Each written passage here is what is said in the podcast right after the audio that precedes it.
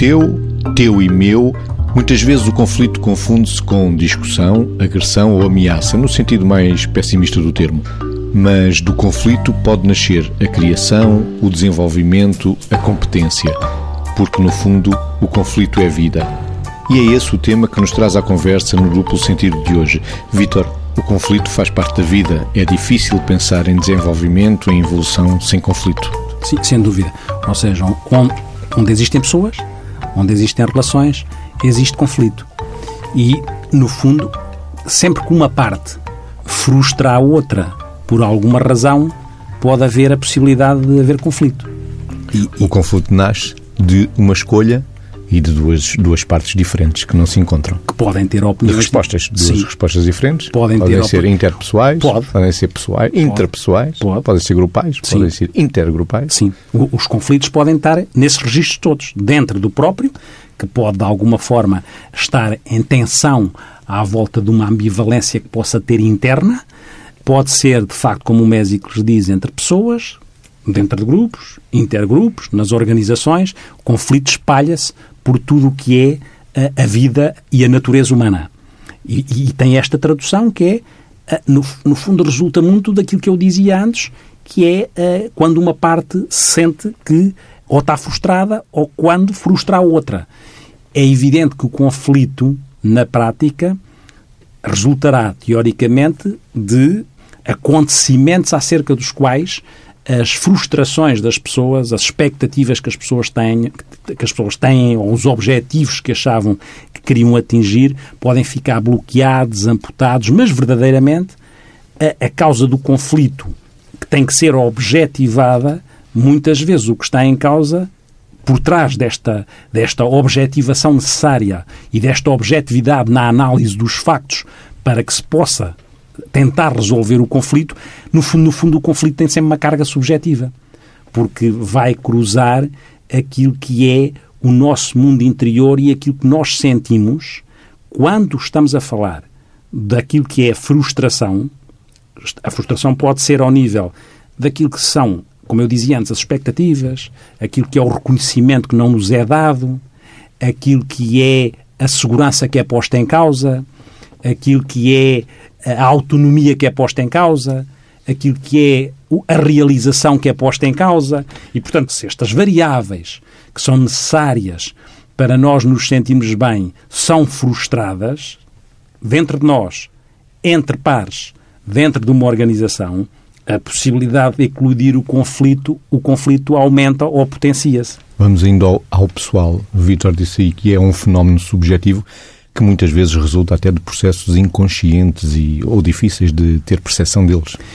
Essa é uma questão importante dentro da nossa área, não é? Porque muitas vezes o conflitar-se, porque aquilo que está a acontecer vai ativar dentro de nós mecanismos inconscientes que eventualmente possam ter a ver com conflitos antigos não resolvidos.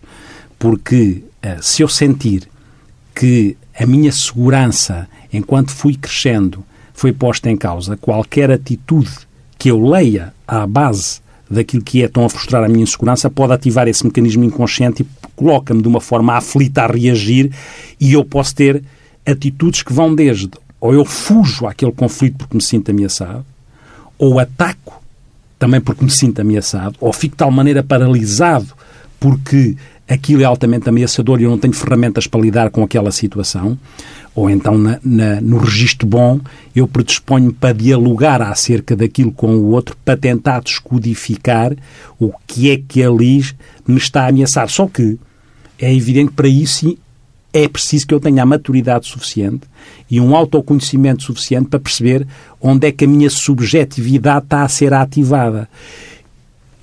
Ao ponto de, tanto quanto possível, para eu tentar resolver um conflito, na relação seja com quem for, eu tenho que distinguir aquilo que são as, as minhas necessidades possam estar a, a, ser postas em causa, com aquilo que são as minhas exigências ou, as, ou a minha posição pode advir de uma insegurança minha.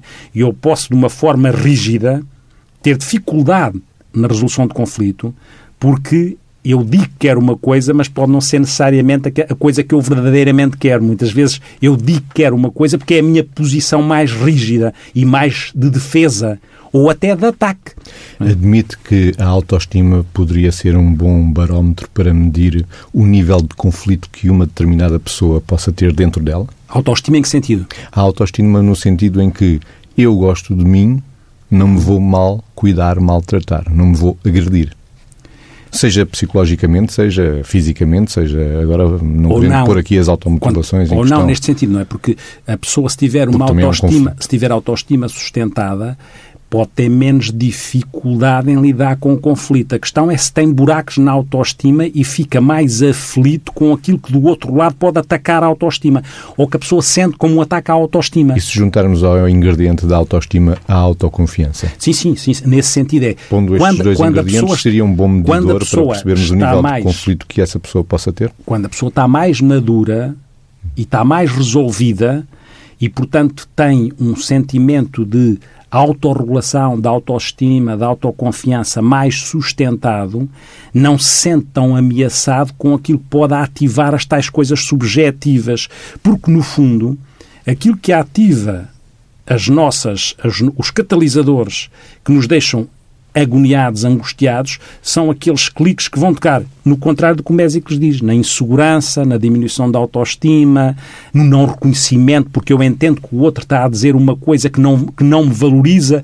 E o desconhecimento outro... de mim próprio, e o... em que tudo o que vem de fora eu passo a tomá-lo como, como verdadeiro. Como se, fosse, como se fosse um ataque pessoal. E muitas vezes fazemos o contrário, ou seja, temos coisas não resolvidas e projetamos no outro essas coisas não resolvidas. Não sou eu que sou incompetente, é o outro que é incompetente. E muitas vezes estou a atacar atacar o outro porque eu próprio não me sinto seguro em relação à minha, à minha competência, por exemplo, num, num exemplo. Não é? E chegamos ao poder que é um ingrediente muito Fundamento é, para o conflito. exatamente. Ou seja, então nas organizações, aquilo que são as pessoas, em, eh, no fundo, entrancheirarem-se naquilo que são, por exemplo, as suas, os seus registros profissionais e o sentimento de ameaça em relação aos seus registros profissionais ou em relação à cadeia hierárquica e, portanto, a questão do poder faz com que e facilmente possa eclodir conflito quando há este desnivelamento e não há, no fundo, aquilo que é fundamental, que é na comunicação entre as pessoas, para que o conflito se dilua, é importante que as pessoas tenham capacidade de diálogo. Mas muitas vezes, com determinadas estruturas de personalidade, há, há personalidades mais que conciliam, têm mais tendência para conciliar e outras para conflituar. Nomeadamente para conflituar personalidades do tipo borderline, aquela que, aquelas que nem são psicóticas nem neuróticas. E nesse exemplo, porque no fundo são. E numa frase, uhum. borderline, Vitor, para não ficar São pessoas que vivem, palavra, são, são, pessoas que vivem numa instabilidade em relação a elas próprias, em relação ao mundo, ao sentimento de aceitação, à sua forma de lidar com a sua identidade, à sua dificuldade em elaborar as emoções e passar mais para o comportamento para o ato, atuar as coisas, zangarem-se. Se sistematicamente a ser ameaçado na sua autopreservação. Isso mesmo. E, e esse é um bom exemplo onde é fácil abrir situações de conflito. Porque uma pessoa com uma personalidade borderline vai se sentir ameaçada. Porque a questão é, entre aquilo que nós comunicamos ao outro e a percepção que o outro tem daquilo que nós estamos a comunicar vai uma grande diferença. E a percepção que eu tenho das coisas tem a ver com os filtros que eu fui construindo na minha leitura de mim na minha e na leitura do mundo. E esses filtros muitas vezes bebem de quê? Eu tenho tendência a generalizar as coisas, dizer tudo ou nada, sempre ou nunca. E esta generalização, ou distorcer, ou distorcer as coisas, ou eliminar o que não me convém, e ao construir filtros que me fazem ler o mundo através de estereotipos, eu vou criando um mapa mental que é a minha representação da realidade, mas não é necessariamente a realidade. E, portanto, há uma diferença entre a realidade e a forma como eu a interpreto para todos nós, mas mais para uns do que para outros. E, portanto, há um exercício essencial que é como eu aproximo o mais possível o mapa do território, ou seja, como é que o meu mapa consegue não comprometer aquilo que está à minha frente, o verdadeiro território, porque senão eu estou a, a ler as coisas na base das minhas, lá está, inseguranças, sentimentos de rejeição, paranoia, desconfiança. Se eu leio as coisas com um filtro muito dominado por, por este tipo de sentimentos, qualquer coisa é facilmente interpretado dessa maneira, porque eu sinto como ameaça. E sinto como ameaça, ou ataco ou defendo-me. e tenho dificuldade para partir para o diálogo e distinguir aquilo que é a posição em que eu estou daquilo que é a, ou a exigência que eu estou que me deem coisas ou que me compensem de coisas que não me deram em determinada altura, e se aquela pessoa repete o que eu não senti ou senti desagradável quando era pequenino, se ela está a repetir, se ela simbolicamente ativa, eu estou a reagir àquela pessoa como se estivesse a reagir às coisas que não tenho resolvidas. Personalidades mais apaziguadoras, menos conflituosas independentemente da estrutura de personalidade, é as personalidades que, no fundo, estão mais disponíveis para gerir o melhor. Repare, não há possibilidade de não haver conflito. E, portanto, a questão não é o conflito, a questão é quais as competências que existem para gerir o conflito. E as personalidades que estão mais amadurecidas naquelas variáveis que já falámos e que são fundamentais para aquilo que é a nossa vida, que é pertencer a alguma coisa e ter essa, essa percepção ser reconhecido, ser realizado, ter, ter as coisas de sobrevivência. Repare, vamos imaginar nas, num conflito sindical. É? Num conflito sindical é evidente que há uma, um, um jogo entre aquilo que é o que a pessoa acha que tem direito e aquilo que o outro acha que ela não tem direito. Mas, visto assim, parecia que era uma coisa muito objetiva. Mas o que é que está em causa? O que é que está subjacente a este ter direito ou não ter direito? Está subjacente aquilo que é se eu tenho garantido as coisas que me dão segurança, que me dão a sobrevivência, que me dão reconhecimento, que me dão a valorização, que não me rejeitam, que não me abandonam. E, portanto, subjacente a um direito que eu estou a defender, à minha posição, temos que identificar as necessidades objetivas, que é esta diferença entre aquilo que eu digo que quero e aquilo que verdadeiramente tenho necessidade. E, portanto, o conflito também é importante que, na negociação, para falar neste exemplo, consigamos mudar as pessoas do, da posição e da exigência para a identificação da necessidade. Para isso tem que haver boa fé, tem que haver comunicação aberta e honesta, tem que haver uma assertividade empática. Um tipo de personalidade madura. Quanto mais madura, mais estruturada for uma personalidade, independentemente das estruturas, quanto mais madura, é evidente que mais capacitada a pessoa está para não sentir como ameaça uma coisa que objetivamente pode não ser, mas subjetivamente é sentido enquanto tal, porque se eu tiver mais maduro eu consigo aproximar mais aquilo que é subjetivo daquilo que é objetivo e não ficar tão aflito com as minhas subjetividades que são dominadas por sentimentos que eu não controlo. E as personalidades mais alienadas? Digo alienadas de si e do mundo, que vivem assim, como nós costumamos dizer, com a cabeça na lua. há conflito interno, há conflito não, eu acho, não, eu, vamos lá ver, eu acho que há, todos nós temos conflito interno, não é? Agora podemos lidar com ele de uma forma ou de outra. Eu não acho, repare, a, a própria alienação às vezes pode ser uma defesa em relação ao, ao, àquilo que é, conflito, que, que é conflito, porque a pessoa, a pessoa pode utilizar uma estratégia de conflito por evitamento, por fuga ao conflito. E, portanto, a pessoa foge ao conflito porque sente que não tem, não tem competências para lidar. Então acomoda-se. Há pessoas que se acomodam, ou seja, preferem perder do que a tentar de uma forma. No conflito, tanto quanto possível, no ideal era, era importante um ganha-ganha, não é um ganha-perde. Só que isso é um caminho que precisa. Ou um perde-perde. Ou um perde-perde. Que é o alienado. Não? É? Que é a pessoa que pode abdicar de si própria, porque no fundo é assim, uma pessoa que foge do conflito é uma pessoa que, eh, de alguma maneira, eh, acaba por ter falta de respeito por si. Não evolui não evolui e, e não, então não tem, tem verdadeiramente respeito por si. No, no, fundo, ela, ela assume que eu perco e tu ganhas. Uma pessoa que não foge, que às vezes ataca, é uma pessoa que é de outra maneira, que é, mete-se de outra maneira. Eu ganho e tu tens que perder. É, Coloca-se desta maneira. A pessoa que se abre ao diálogo é aquela que está mais eu ganho e tu também ganhas, porque verdadeiramente esta pessoa tem respeito por si sem deixar de ter respeito pelo outro que é a tal comunicação assertiva que é fundamental para a boa gestão do conflito. E, portanto, há aqui estas variáveis na forma como a pessoa, como a pessoa se predispõe a gerir o conflito. Claro, que uma pessoa que está mais aberta ao diálogo, como eu digo, honesto, claro, uh, empático, com capacidade de se pôr no lugar do outro. Não é? Porque a pessoa tem dificuldade muitas vezes em pôr-se no lugar do outro. E esta é uma questão muito complicada. Trocar de cadeira é uma questão muito complicada Uh, tanto que a pessoa deve até fazer isto, que é confundir o comportamento com a pessoa. A gente tem um problema para resolver. Deve atacar o problema e não a pessoa. A gente tem que sair da zona do conflito para a identificação de um problema, que é para trabalhar o problema. E muitas vezes nós atacamos a pessoa e dizemos uma coisa muito simples e muito complexa ao mesmo tempo. Dizemos, quando nos sentimos ameaçados, dizemos, tu fizeste-me isto.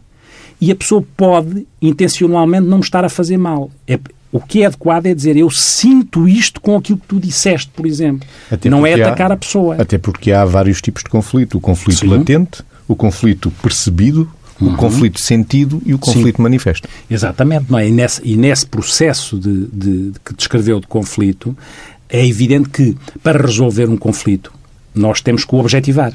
E, portanto, em alguma altura, temos que ter capacidade de tornar manifesto. Pois. E temos... Primeiro começa com o latente, não é? Há aqui qualquer Sim. coisa que e está a incomodar capac... e não sabemos bem o que e é. temos que aprender a identificar. E temos que aprender a identificar isso. Pois e é temos... o sentido, se calhar. E é depois, quando há o sentimento, temos que tentar perceber Muitas vezes há um sentimento de revolta ou de raiva perante o que está a passar. Temos que tentar perceber o que é que está por trás desses sentimentos. É? O que é que está a ser posto em causa por trás desses sentimentos. E daí passar não. para um outro patamar. E depois desse patamar, a pessoa pode colocar as coisas de uma. Porque é importante, tanto quanto possível, filtrar e distinguir aquilo que são os factos daquilo que são as emoções que contaminam os factos. Não é no sentido de que nós não tenhamos emoções, é de as descodificar de maneira a que, quando temos que objetivar um problema para resolver, às tantas não podemos ou não devemos fulanizar a situação. Quando ficamos reféns da fulanização, ficamos com dificuldade em isolar o problema e encontrar soluções alternativas, estratégias. Nós temos que fazer perguntas, no fundo, reflexivas, não é? Acerca da situação, que é porque é que eu estou a associar isto e aquilo? E até perguntas circulares que, que é difícil nós fazermos, que tem a ver com reciprocidade. Eu estou a sentir isto, o que é que o outro pode estar a sentir? É muito importante sairmos de uma causalidade linear e passar para uma causalidade circular. Aquilo que eu provoco no outro provoca nele uma reação a mim e vice-versa. E, portanto, esta causalidade circular não se, é que o outro não é o único responsável de maneira nenhuma daquilo que eu estou a sentir. É coisas que eu tenho dentro que também me levam a sentir daquela maneira. E quando eu reajo de uma maneira, também provoco no outro uma reação em relação a mim. Esta causalidade circular e, portanto, esta visão sistémica do conflito e não linear é fundamental, por um lado, para nos pormos no lugar do outro, no fundo, há, há, muitas vezes um exercício que as pessoas que é difícil de fazer é que, que é este, né? Nós fazemos este exercício que é que tem a ver com isto, que é eu acho que deveria fazer de determinada maneira e o outro acha que eu deveria. Eu hum. acho que deveria fazer de determinada maneira e o outro acha que deveria. Este jogo de eu acho que deveria, ele acha que eu deveria, este jogo aqui à volta desta noção do, de, de, leitura sistémica do que está a passar, que é muito difícil fazer em clima de tensão, porque em clima de tensão eu ativo o meu instinto de sobrevivência. Em última instância, o conflito, claro, em última instância, em última instância eu sinto-me ameaçado. E, portanto, eu aciono todos os mecanismos de sobrevivência que já falámos, por isso é que atacamos, ou fugimos, ou paralisamos, até chegar a esta coisa ideal que é o dialogar, que é o, o negociar, que é, que é, o, é inclusivamente encontrar é, consensos, não é? Porque eu, eu até posso, vamos ver, eu até posso concordar em discordar e depois acordar em avançar apesar de tudo, porque verdadeiramente em muitos conflitos tem que se encontrar consenso. Mas o que é que é o consenso? O consenso, o consenso é, no fundo, uma decisão, uma partilha à volta de um rumo que a pessoa decide percorrer em conjunto, mesmo que individualmente, portanto, as pessoas concordaram, acordaram em seguir um rumo, mesmo que individualmente cada uma delas possa não acordar com aquela solução. E este encontrado, este encontrado consensos tem muito a ver com é a escolha possível. É a escolha possível e, te, e a aceitação disto tem muito a ver com a maturidade do grupo quando é em grupo e quando é numa equipa. Em vez de ficar sabiado, ressentido, a achar que perdi, que os outros estão a fazer uma coisa que eu não queria. Eu posso não querer aquela coisa, mas há um momento em que, quando se chega ao consenso, em que, apesar de, para mim, aquela solução não ser a ideal, a ideal acordamos todos naquele rumo e não o vamos boicotar. Porque senão pode acontecer aquela coisa, que é dissemos o que tínhamos a dizer, na tal comunicação assertiva, que me respeite e respeito ao outro, mas depois não vamos mais entrar num registro ou de manipulação, ou de humilhação do outro, ou de uma comunicação agressiva, ou, ou, ou passiva ou agressiva, que é eu aceito, mas depois vou tramar, vou fingir que aceitei, mas depois passo de uma rasteira lá mais à frente. Aí não se chegou verdadeiramente a um, a um consenso, porque as estratégias de resolver conflitos são clássicas, não é? Nós, o ideal é que as pessoas possam negociar uma com a outra acerca da forma como encontram uma solução. E que diminuam o uso da palavra não, e sobretudo que, no início do diálogo diminuam, outro, é? por um lado, a palavra não, por outro lado, não ataquem a pessoa, mas podem atacar um problema, se quiserem. Não confundir o comportamento com a pessoa, achar que aquele comportamento resume ou esgota a pessoa no que ela é. Portanto, se aquela pessoa eu sentir que aquela pessoa teve um comportamento desagradável, eu não tenho que dizer tu és sempre, lá está a generalização, uma pessoa desagradável. E é, há situações onde as pessoas têm a capacidade de negociar entre elas, que é o ideal, conseguir resolver um conflito na sua negociação um com o outro. Mas há situações a negociação seria o ideal, porque seria aquela que mete as partes a tentar resolver. Mas há situações, como nós sabemos, que precisam de, de, de mediador. Portanto, há, a mediação é uma terceira pessoa neutra e imparcial, já que aquelas pessoas implicadas, as partes implicadas não resolveram, deixa um mediador à Terra, que não pode ser visto como um Deus, mas que é imparcial, que é neutro e que vai criar, vai gerir com uma metodologia aquilo que é aquela, aquela tensão que, eles, que aquelas pessoas não conseguiram resolver, com o ideal delas depois conseguirem resolver. É, mas, falamos de pessoas como falamos de organizações. Tal qual. Então, então estas estratégias têm muito a ver até com organizações. Não é? E às vezes é preciso uma arbitragem. A arbitragem ainda é, uma, uma, ainda é diferente. É, o árbitro ouve cada uma das partes e como no limite é para conflitos menos resolúveis, ouve cada uma das partes e toma uma decisão no, fim de ouvir as partes que acaba por ter que dar às pessoas para elas seguirem aquele caminho. Porque nem na mediação se conseguiu resolver, resolver a situação. Acontecem pessoas e famílias nos tribunais também. Acontece. Nos divórcios, muitas vezes sim, ouvimos. Acontece nos, nos divórcios, lá está. Pode haver a mediação como uma primeira fase. Se não há uma negociação direta e depois não? É? às tantas há uma arbitragem onde entra um juiz. Já estamos num outro plano da decisão tomada por, o, por um juiz. No ideal, é? no ideal, quando estamos a falar de negociação, que seria, que seria a solução ideal, quando evoco aqui a questão da negociação direta, costumo dizer que há uma estratégia que, que, que eu chamo de, de 12 es. Es no sentido de, de, daquilo que é começar as, as, as variáveis de solução pela, por palavras que começam por E. Por isso é que se diz 12 es. Na negociação direta é a pessoa entrar na negociação de forma objetiva e lúcida, não é? Por outro lado, e portanto é entrar, enunciar o problema, enunciar o problema em particular e em termos de comportamento, evitar as generalidades, as generalizações e não confundir o comportamento por, pela pessoa. Aqui eh, temos o entrar na negociação de forma, de forma lúcida, objetiva e enunciar o problema. E depois explicar uma coisa importante, o impacto do problema. O que é que aquilo tem como consequência, para ver se as pessoas entendem que de facto aquilo provoca consequências. E se conseguimos levar o outro e vice-versa a entender isso, que é explicar o impacto do problema. Envolver-se, outra vez outra é, é, no diálogo aberto, honesto e civilizado. Que é aquilo, Quando não é? possível. Exatamente. Depois outro é explicar o que se sente com a situação. Lá está, em vez de apontar o dedo ao outro, o que é que eu sinto com a situação? Sem dramatizar, porque senão posso correr o risco de estar a manipular. O outro é escutar a opinião das outras pessoas. E aqui está um ponto muito importante. Nós, muitas vezes, em conflito, fingimos que estamos a escutar, porque já estamos a não estamos verdadeiramente a escutar, estamos é a pensar no que vamos dizer a seguir para ver se conseguimos uh, contrariar o outro ou manobrar o outro ou manipulá-lo ou ganhar. E, portanto, não estamos verdadeiramente a escutar. Escutar é escutar verdadeiramente o ponto de vista do outro. Porque para um conflito, no fundo, para qualquer situação, há vários pontos de vista como eu costumo dizer, dá jeito de vários pontos de vista e não uma vista através de um ponto. As pessoas têm uma vista através de um ponto, rigidificam, não veem mais nada, não têm noção de perspectiva das alternativas. Outro é, é, no fundo, elencar as alternativas para criar uma solução. Há mais do que uma muitas vezes e a gente tem ouvir.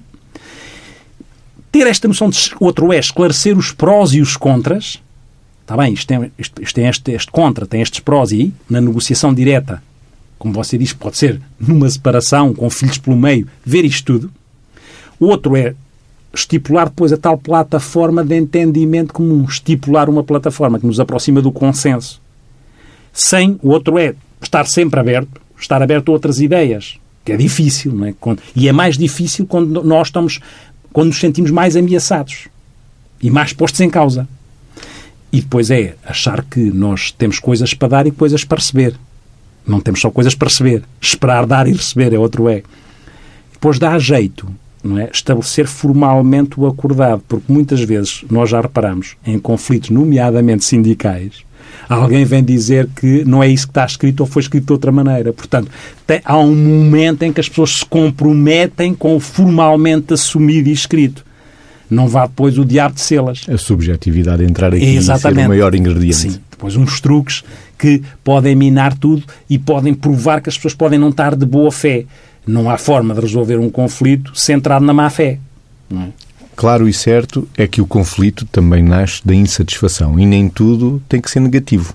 Do conflito também vamos evoluindo. Também vamos procurando melhor estar, melhor sentir, melhor perceber, melhor relação interpessoal e organizações. Sim, e quanto mais. Porque se não houver conflito, também nada acontece. É, não tem toda a razão, porque o conflito é uma componente construtiva. Desde que seja bem abordado, o conflito é altamente construtivo, porque permite isso. A inovação, a criatividade, permite soluções que nunca foram pensadas, permite a mudança. É? O conflito permite isto. Porque permite o pensamento. Sempre, claro, permite pensar, elaborar, senão estávamos sempre estagnados. Agora, há, e permite a superação. E permite a superação de, de si próprio e da situação que estava, que estava a bloquear-nos. É? é um desafio. Acrescenta. O próprio conflito bem resolvido acrescenta a nossa maturidade. Ou seja, é preciso maturidade, tanto quanto possível, para criar boas soluções de conflito, mas a própria solução de conflito retroalimenta o processo de maturidade. É a satisfação. Claro. E a confiança, não é? E a confiança, a, a melhoria da autoestima, a melhoria da autoconfiança. Isso. Pois há, é, é curioso porque há pessoas, não é, que é, nós temos que calibrar aquilo que é a prudência com a sensatez, não é? O Platão dizia que os prudentes falam porque têm qualquer coisa para dizer, os insensatos falam porque querem dizer qualquer coisa, não é? E nesta prudência, neste, neste, esta relação entre a prudência e a franqueza, há pessoas que dizem assim, a franqueza deve respeitar o outro. Porque há pessoas que dizem, ah, eu sou muito frontal. Eu digo o que penso. Atenção. Pode dizer o que pensa, desde que pensa o que diga. Porque há pessoas que utilizam esta expressão, eu sou muito frontal, como arma de arremesso. E não respeitam o outro. Não têm a sensatez. Confundem o dizer tudo o que pensam com assertividade devem dizer o que pensam com assertividade, tal qual como o Mésico diz, porque a assertividade implica o respeito pelo outro. Mas Por aqui confundiam-se os dois conceitos, não é? Quando a pessoa diz que é muito frontal desta maneira e diz tudo o que pensa, é uma pessoa que não é verdadeiramente assertiva. Ela está a utilizar isto de uma forma agressiva. Está a utilizar isto de uma forma uh, agressiva mesmo. A expressão é esta, não é? Eu tenho direito a dizer tudo o que penso. E como eu digo, sim. Desde que pensa o que diga. O que diz. Porque, verdadeiramente, na prática, nós não dizemos tudo o que pensamos, mas devemos pensar tudo o que dizemos. Passa, passa este exagero, não é? Porque muitas vezes não acontece assim. Mas gente, nós sabemos que não dizemos tudo o que pensamos. E atenção a uma coisa. Dizemos tudo o que sentimos. Quase sem pensar, não é? Às vezes é dizemos é sem pensar o que sai. as emoções pedem. É quando falamos Sim. Com, com a pele, não é? Sim, às vezes sai. Com a pele. Sim, às vezes sai e, portanto, às vezes sai bem, outras vezes sai menos bem, não é? Também temos direito a dizer, com certeza, porque é assim que é, não é? Mas depois temos também que ouvir o contraditório, ouvir do outro lado aquilo que as pessoas têm que, que nos dizer. Depois há uma, outra coisa importante, que é, nós estamos muito a falar daquilo que é o conflito e estamos a falar muito da componente verbal, quando dizemos negociar, arbitrar. Nunca nos podemos esquecer que há uma linguagem corporal que pode comprometer aquilo que é a honestidade da tentativa de resolução de conflito. Porque muitas vezes, quantas vezes nos acontece que há pessoas que podem ter uma atitude paternalista em relação àquilo que é, ou condescendente, ou, ir, ou irónica, ou cínica na sua comunicação não verbal. Podem, as pessoas podem estar a dizer coisas que parece que verbalmente estão adequadas, mas se elas emitem sinais de cinismo, ou de ironia, ou de condescendência, ou de paternalismo. No corpo ou na musicalidade ou na, da voz? Ou no, no, tom, no volume, nas microexpressões faciais, que nós somos muito apanhados com então, o olhar, o olhar ou o ar cínico. É evidente que comprometemos tudo aquilo que estamos a tentar fazer. E, e nesse Isso sentido... é muita expressão do conflito sentido. E, por outro lado, é uma coisa que é esta, que é a comunicação não verbal acaba por ser uma linguagem mais real do sentido. E, portanto, como nós estamos a sentir coisas e se eventualmente nos estamos a forçar a, di a dizer coisas supostamente adequadas, mas somos traídos pela linguagem corporal, o outro, que em zona de conflito também está mais fragilizado, rapidamente pode sentir aquilo como ameaçador. E, portanto, é fundamental um alinhamento o mais possível entre aquilo que dizemos e aquilo que no sentir manifestamos na linguagem, na linguagem eh, corporal. Vitor, estamos quase, quase em conflito com o tempo. Estamos a terminar. O João Félix Pereira já fez dançar a música que nos anuncia o fim do duplo sentido desta semana, sobre precisamente o conflito. Traz aí umas frases que vamos tentar eh, fazer o par que fala exatamente do conflito, do é, ser, o sim, não ser. Sim, é, se sim, sim, se não, não. Como é que é, Vitor? É de quem? E, é, e, desta, e desta noção muito importante que é a diferença de perspectivas na leitura das coisas, obviamente facilita o conflito. E nós, como nos guiamos por tais filtros que falamos, muitas vezes aquilo que achamos de nós acerca da mesma coisa não achamos do outro. E isto ilustra, este eco existencial é muito tradutor, traduz muito isso e é de um, creio que, ou psicólogo educacional ou das áreas da, da educação uh, do Canadá. Sim. Y. Blundell. Certo, é isso mesmo.